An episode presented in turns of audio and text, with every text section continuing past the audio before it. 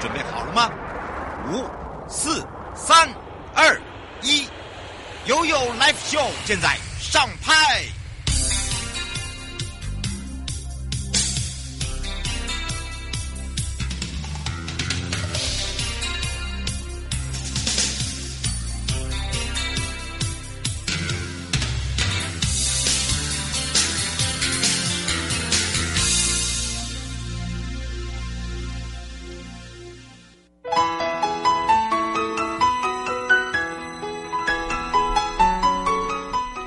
来到了一点零三分喽，再度回到了 U L P O FM 零四点一正声广播电台，陪同大家，我是你的好朋友瑶瑶。这个时间跟我们的生活法律、生活法庭是有相关的。那么在上半段呢，我们要带大家认识犯罪被害人保护协会。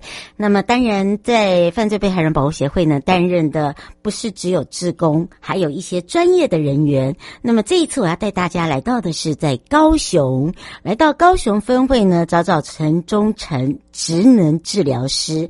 我不知道大家对于这个职能治疗师了解吗？其实主要就是对于这些重伤被害人的长照哦。那么当然，这长照路走得非常的辛苦，不简单之外，要透过我们的专业，如何去介入它，让这漫长的照顾路可以更顺遂。好，真的这个就很像我们在照顾家中的长辈一样道理。那么当然，如何呃来去做这个呃重伤被害人的照顾的过程，怎么去处理才是最妥当的？好，它可能又跟一般我们的长照是不一样的哦。好，所以呢，然后再就是喘息，这个喘息很重要。这个重伤害重伤害的家属喘息哦，通常也是有时候会是压。压倒他们最后一根稻草的人，那当然我们的协助之下，怎么样让他们不会倒下？好，这也是我们的一个重责大任。好，下半段呢，回到台北地检马中仁主任检察官来讲到，你被判刑了，一定要进去关吗？那为什么有些人不用关？那这些人不用关的原则在哪里？好，我是因为。罚金吗？好，我罚了钱就不用关了吗？还是说哦，有一些条件性的？好，没问题，我们待就来跟大家好好聊聊。我们先带大家认识我们的职能治疗师。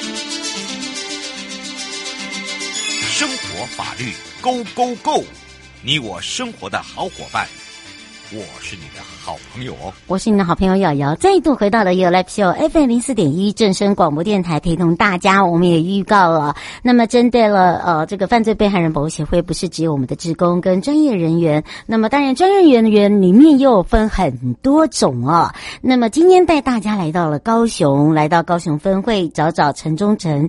职能治疗师，大家对于这个工作，我刚刚也略讲了一下，就很像我们的长照，可是它针对的对象不一样，是我们的重伤被害人，在长照的路上本来就会比一般人更辛苦之外，再来就是很多事物呢都是压倒最后一根稻草的家属，那么怎么样来去做陪伴，让他们这个长照的路更顺遂哦？所以我们要赶快来让忠诚职能治疗师跟大家来打个招呼，哈喽。哎哈喽，大家好，我是陈忠诚职能治疗师。是，今天我们要让忠诚来跟大家好好的来聊一聊，因为范宝的护理师来讲哦，呃，就是这所谓的职能治疗师是跟一般来讲照顾的对象不一样，然后负责的呃事物也不一样，以及陪伴的路比别人都还要更长，对吧？嗯，对，是的。嗯，所以今天呢，我们就要让忠诚来告诉大家哦，其实犯罪被害重伤的个案，真的每一个来讲都是非常非常的严重。因为第一个影响到的就是家庭，然后再来呢，这个家庭的经济负担，还有照顾的人，整个都是深陷在困境里面。那么当然，我们的犯保如何来去帮忙他们，那也要借由忠诚的专业哦，来去协助他们。如何去协助呢？我们就来。请教一下忠诚哦。嗯，好。嗯，哎，就是以我们高雄分会为例的话，我们分会其实会善用一些个别的款项，是像是紧急的资助金，嗯，那或者是医疗费用的补助，嗯，那或者是照护的一个补助。对，那我们重伤的辅助金啊，有民间的善款，那我们会分期跟阶段性的发予那个被害的家庭，那确保他们重伤的个案。在复健的治疗过程中，还是有经济，然后跟动力支持继续进行。嗯，那我们早期的重伤的一个专案的介入啊，主要是减少他们一些伤害的继续恶化，让他们复归，就是回归社会，可以变得更有可能性。这样是忠诚，你担任我们的职能师多久了？诶，如果以我担任治疗师，因为我早期是在医院的复健科工作，对嘛？我就在想说，你应该是，嗯，呃，有查过了一下，对对对。然后怎么会来接触到这一块？因为这一块跟我们这个复健是不一样哦。呃，对啊，其实有一些方面，有一些内容一样，可是有一些又不太一样。针对的个案不同啦，要用用，应该用这样来形容比较快。对啊，跟可能早期我们在医院都是有需要我们的人到医院去找我们，嗯、那我们现在会变成是我们去到需要我们的人他们的家里去协助他们，就不太一样。内容其实我觉得有一些东西一样，然后。环境场域就是跟在医院落差很大。没错，就像我刚刚在之前还有预告在讲到，它就像长照二点零，我们可能照顾的是长者，好，他可能没有办法一个人在家，我们就需要这些呃照顾者哦、呃，这个到家庭去照顾。但是呢，又针对了我们今天呢，职能治疗师呃，我们讲的复健师来讲哦，他针对的是我们的重伤被害人，就是不同了，而且是到家呢，而且在这个到家中呢，这个。重伤的样态又太多形态了，对不对？是啊，嗯，每个人家里的环境跟状况都不太一样的。嗯，是以高雄分会来讲的话，我们是不是可以特别介绍一下？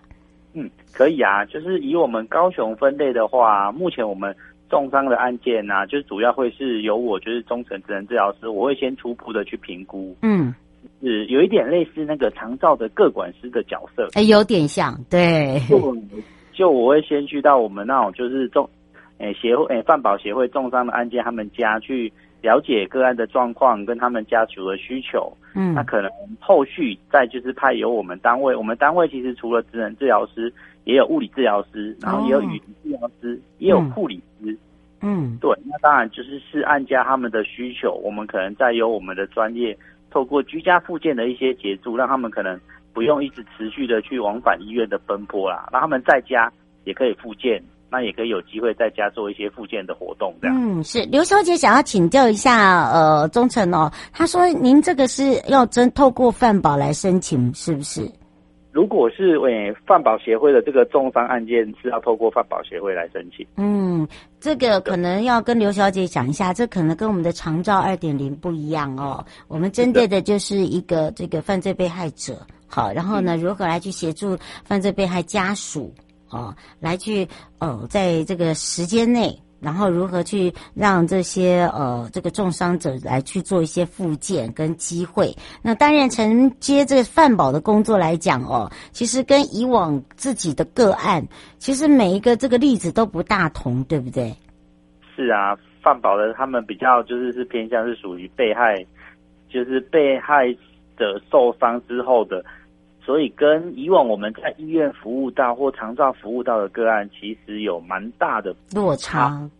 对啊，嗯，你自己的印象哎，我觉得应该是因为你自己以前又是复健师哎，因为我同学很多那种复健师哦，这个呃后来去长照还是不习惯，又回到医院又是复健师，然后但是呢又对这个饭饱哦，诶这个复健师又不大同哦，所以我觉得这个是工作的呃，这个不是只有韧性，是应该是说付出啦。哦，这个这个部分可能来听听我们忠诚怎么介绍一下。对，就是在饭保，其实我我早期其实，在饭保我是属于就是提供饭保的居家附件的治疗师。嗯。那我在我就是承接饭保之后，其实有诶、欸，我有服务到就是两个个案家，让我印象蛮深刻的。嗯，对，一个是蛮年轻的，那个我服务到的那个被害者的对象，他大概是三十出头岁而已，哦，年轻，比我还年。哎、嗯欸，不小心透露了我的年龄。真的，你自己透露，不是我。比我还要年轻，然后是一个已婚的男性，这样。是这个个案，他让我蛮印象深刻的。嗯，怎么说？嗯，就因为诶，第一个是他比我年轻，然后第二个是因为他刚新婚不久哦，然后发生车祸，然后造成了一些就是左侧肢体的伤害，就他还可以，他开受伤之后还是可以走路，只是他走路之后不是很稳。嗯，在平地走可能可以，可是外出的话，因为外出的话比较多车子啊，跟一些障碍物啊，嗯，他就不是很稳。然后跟他可能车祸之后眼睛左眼就是有一些车祸之后的影响，变成他。左眼的一些视力啊，对焦啊，就很像弱视这样。嗯，我还不至于到弱视，可是就是外出如果有车子靠近他，他没有办法判断距离。哦，就是就是不平衡，不像我们。嗯、对对对，跟可能我们会知道，哎、欸，车子很近的，我们要往旁边靠，可是他可能就没有办法抓的很准确。嗯，就是自己独立出去就会有一些危险性。是，是对。然后当初他们就是我们协会就有提供，哎、欸，我们这个居家附件的介入，就是去。改善个案他们的一些问题，对，然后那时候去就觉得，哎、欸，他其实在家活动都很 OK，因为他其实在家，因为家里的环境他很熟，然后在家里他，对对对，可是他出去外面就会有很多的风险危险，嗯，那至于他就是很害怕外出，走不出去了，嗯，走不出去，对，可能这个就会是一个很大的问题，就会变成他就是因为你一个三十出头很年轻，然后又刚新婚的。通常家人、老婆一定也都希望他可能可以出去外面走走什么的嘛。嗯，那可是他就是有一点可能受伤之后比较封闭，也怕外在的眼光，就不太喜欢去出门，就只喜欢待在家里这样。嗯，是怎么样来去协助？花了多久时间？嗯，花了多久时间？哇，这这个案家我们花了蛮久的时间，大概四个月。哦，要哦，对不对？而且你还要让他顺畅 哎。对啊，真的啊，哎呀，那其实当初因为他一开始真的很排斥出门，我们一开始也是不马上勉强他就要出去，可能就是在家里跟他做一些动作的训练啊，训练他的平衡啊，嗯，可能单脚的力气什么那一些，然后因为在家嘛，所以其实我们有很多的时间，我除了跟他做一些训练，我也会跟他聊聊天，因为我觉得不要让他觉得我们去好像就只是为了带他做运动，嗯、完全。想要了解他到底想要做什么，是对啊，那就是聊聊天之后，他哎，他原来以以前是有在打篮球运动哦，然后嗯，那我就想说，嗯，那你现在还有再去打球吗？没有。那他的回答就是，嗯，因为我现在都在家里，我们家没有篮筐，我不太可能去打篮球。是，那我就跟他聊一下，说，那你想想不想，我们以后，因为我也是男生嘛，嗯，我也是，虽然我们篮球打得不好，我们也是很喜欢运动的人。是，啊我们就跟他说，那以后有机会我们。做复健运动的时候，有一些时间，我们也可以去外面打打球，运动一下，好不好？然后他就跟我点点头，说：“嗯，好啊。”他其实也蛮久没打球，蛮想的。就，就真的走出走出门去打这个篮球。对，然后初期先跟他在室内练传接球，后来时机成熟了，我就说：“嗯，那我们今天天气不错，因为他们家附近刚好就有一个学校的篮球场。嗯，对对对。然后我就说：“哎，那我们今天就出去。”打打球吧，然后他就说好，然后我就跟他一起去打了几次之后，哎，后来发现其实他因为借由打篮球这个活动，哎，其实他慢慢的比较不会那么排斥外出了。嗯，是，哎，我觉得这个是一个过程啦，对不对？其实有时候我们的这些被害者，呃，或者是被害家属哦，他们有时候会很彷徨，然后都会自己本身就是开始会害怕说，哎，如果这个不好，如果说没有这个呃想象中的好的话，会不会这个会更不好？其实不会，你看刚刚我们忠诚一讲到了，其实就是那个时机点很重要，还有那个心很重要哦。我觉得呃，忠诚可以用一句话来形容，其实你这样子陪伴，不是只有刚刚我们讲到这个不到三十岁的个案，包含了长者哦，都是因为这个车祸案件哦，都的，然后来去做一些复健，一直到陪伴。那当然，每个人的这个个人的一个身心灵，呃，怎么样来去改变他？我觉得这也是一个最大的一个重点，因为改变他之前就要改变家属哦。对啊，就是也会跟家属沟通说，哎，既然他会愿意出去外面打打球，就跟他老婆说，哎，那你工作之后放假有空时间，其实你也可以跟他去走走，那个篮球场运动一下嘛。嗯，是，现在嘞，应该都差不多顺畅了，对不对？哦，现在就是后续我们就是。后续是我们那个饭保协会的社工有再去联系追踪，他就跟我说：“哎、欸，那个终成治疗师，你还记得你之前那个就是三十出头是是啊？” 说：“我记得啊，怎么了吗？”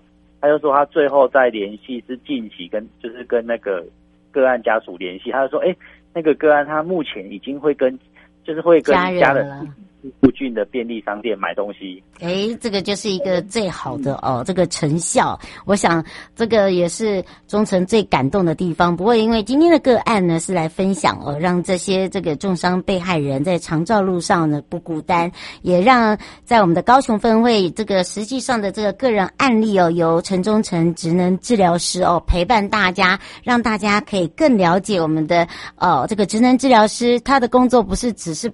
专门在治疗，其实，在心灵上也是一个最好的陪伴。也要非常谢谢我们的忠诚，我们就下次空中见哦。好啊，好啊，期待下次的机会。嗯，下次见，拜拜。好，拜拜。